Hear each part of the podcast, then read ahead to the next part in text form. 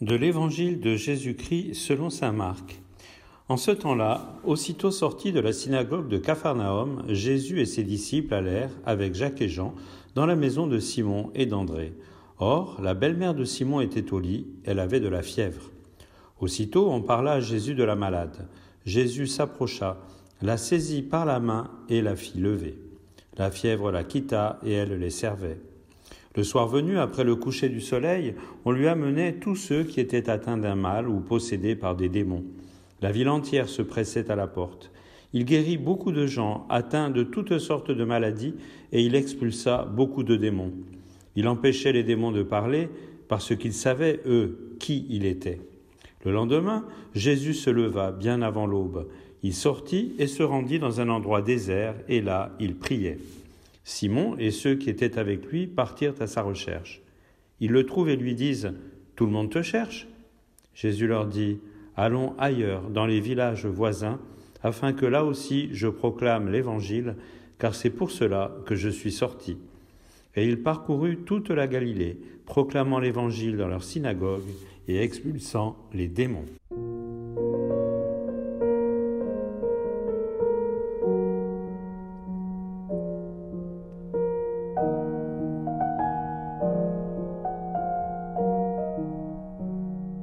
Chers frères et sœurs, cet évangile commence par une guérison, commence finalement par la confrontation de Jésus avec la souffrance. Et la souffrance, c'est une réalité qu'on n'a pas le droit de gommer, dont on n'a pas le droit de dire oh c'est pas très grave, etc. Non, ça fait partie de la vie de chaque être humain. Et cette souffrance, nous sommes invités à la regarder en face comme Job dans la première lecture, eh assumait sa souffrance et criait vers le ciel en disant Souviens-toi, Seigneur, ma vie n'est qu'un souffle, mes yeux ne verront plus le bonheur. Job clame sa plainte et sa prière qui se plaint monte vers le ciel. Et avec la prière de Job monte vers le ciel la prière de tous les hommes et de toutes les femmes qui souffrent et cette prière, elle monte aussi avec la prière de Jésus sur la croix. Mon Dieu, pourquoi m'as-tu abandonné? Jésus se fait ainsi solidaire de tous ceux et de toutes celles qui souffrent parce que lui-même ne méprise pas la souffrance, mais est confronté à la souffrance des hommes et des femmes, comme nous venons de l'entendre dans l'Évangile. Alors il y a d'abord la belle-mère de Simon-Pierre, et Jésus va auprès d'elle, et il y a ce très beau geste, il la prend par la main et il la fait lever.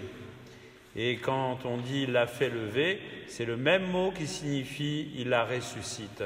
Et donc déjà, à travers cette résurrection, à travers cette guérison plutôt, eh bien, il y a la résurrection qui est annoncée mystérieusement. Donc, une simple guérison nous annonce autre chose qu'une simple guérison, nous annonce la résurrection.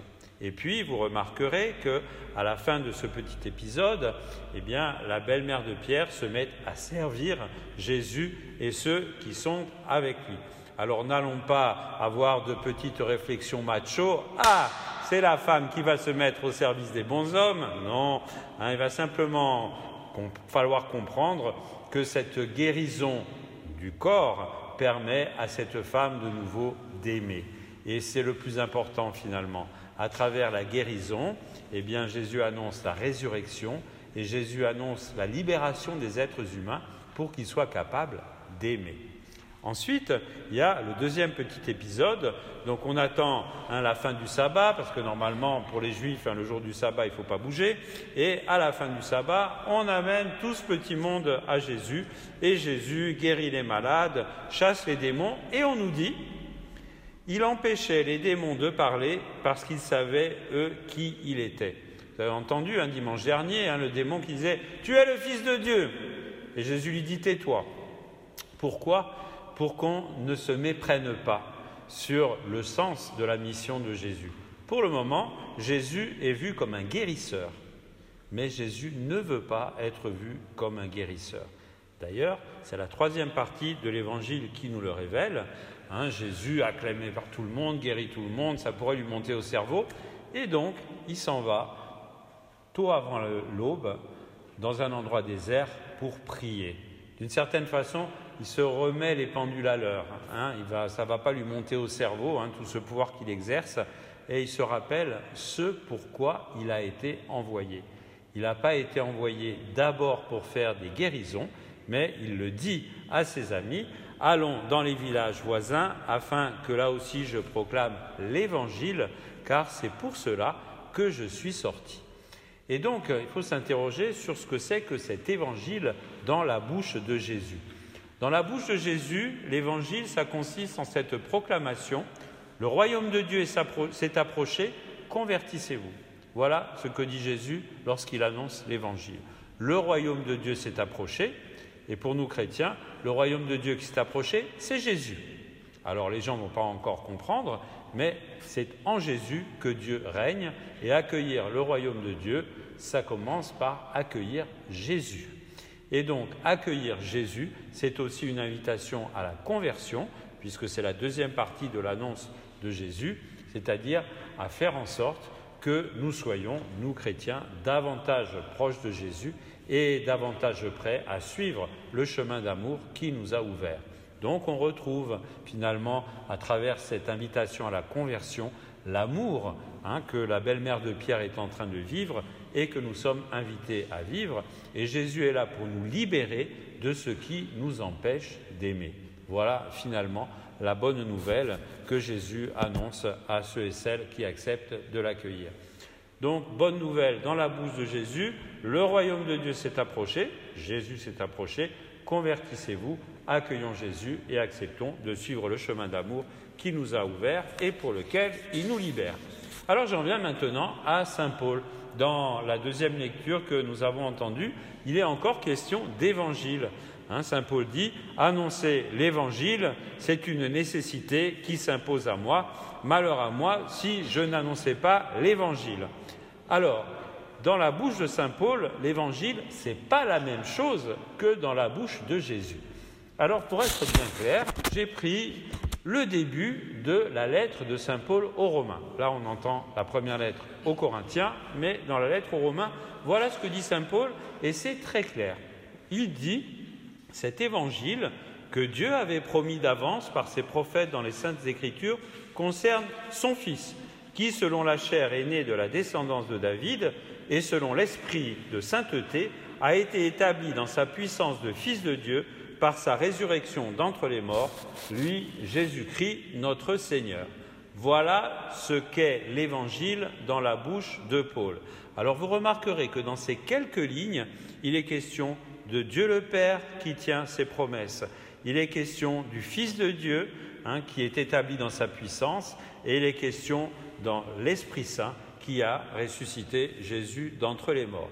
Donc déjà, dans ces quelques lignes, il y a trois personnes divines, le Père, le Fils et l'Esprit Saint. Et en plus de ça, ce qui est central dans l'annonce de Saint Paul, c'est la résurrection de Jésus qui établit Jésus dans sa puissance de Fils de Dieu. Voilà le cœur de l'Évangile selon Saint Paul, voilà le cœur de notre foi. Car finalement, ce que nous annonce Saint Paul, ça n'est rien d'autre que notre foi, notre foi dans les trois personnes divines que nous annonçons à chaque fois que nous faisons le signe de la croix, le Père, le Fils et le Saint-Esprit, et notre confiance en celui qui a été crucifié et qui est ressuscité d'entre les morts, ce que nous annonçons aussi en faisant le signe de la croix. Voilà le cœur de l'annonce de Saint Paul. Alors, dernière chose, l'évangile, quand nous parlons de l'évangile, quand on dit aux enfants, par exemple, on va ouvrir l'évangile. Alors là, c'est encore autre chose. Ce sont hein, les quatre petits livres qui ont été écrits par Saint Matthieu, Saint Marc, Saint Luc, Saint Jean, pour nous présenter finalement la vie et l'enseignement de Jésus. Et au bout du compte, on en revient à quoi? Eh bien, on en revient à la personne de Jésus, on en revient à ce qui nous enseigne comme chemin d'amour, on en revient à sa croix et à sa résurrection et à la révélation du mystère de Dieu Père, Fils et Saint-Esprit qui finalement apparaît dans la trame de ces quatre livres qui ont été donnés à l'Église et qui sont le fondement de la connaissance que nous avons de Jésus. Alors, pour terminer, eh bien, nous aussi, on est là pour annoncer l'Évangile, puisqu'on est les membres du Christ, puisque nous aussi, d'une certaine façon, on est apôtres, c'est-à-dire qu'on est envoyés au monde. Alors, qu'est-ce qu'on va annoncer, chers frères et sœurs? Eh bien, déjà, on va, puisqu'on n'est pas forcément des grands théologiens, annoncer la puissance que Jésus développe dans nos vies, c'est-à-dire la puissance d'amour dont on parlait dans l'Évangile. Alors déjà, la bonne nouvelle, c'est qu'on est capable d'aimer un peu mieux que le commun des mortels. Eh bien oui, un peu mieux que le commun des mortels. Si on n'est pas meilleur que les autres, eh bien, comme dit Jésus, on n'est plus que du sel qui a perdu sa saveur et on n'est plus qu'à être bon à piétiner. Donc on est invité à être meilleur que les autres. Comme ça, tout le monde voit la puissance d'amour qui se déploie dans nos vies. Alors ça, on ne va pas y arriver tout seul. Hein, c'est tous les matins, tous les midis tous les soirs, en exagérant un peu, vous demandez à l'Esprit Saint la lumière et la force. Et puis, il faudra bien qu'on dise à un moment, quand l'occasion se présente, eh bien, que celui qui est notre référence, celui qui est notre lumière, celui qui est notre foi, celui qui est notre vie, c'est Jésus le Christ, notre Seigneur. Voilà, en quelques mots, l'évangile que nous sommes chargés d'annoncer.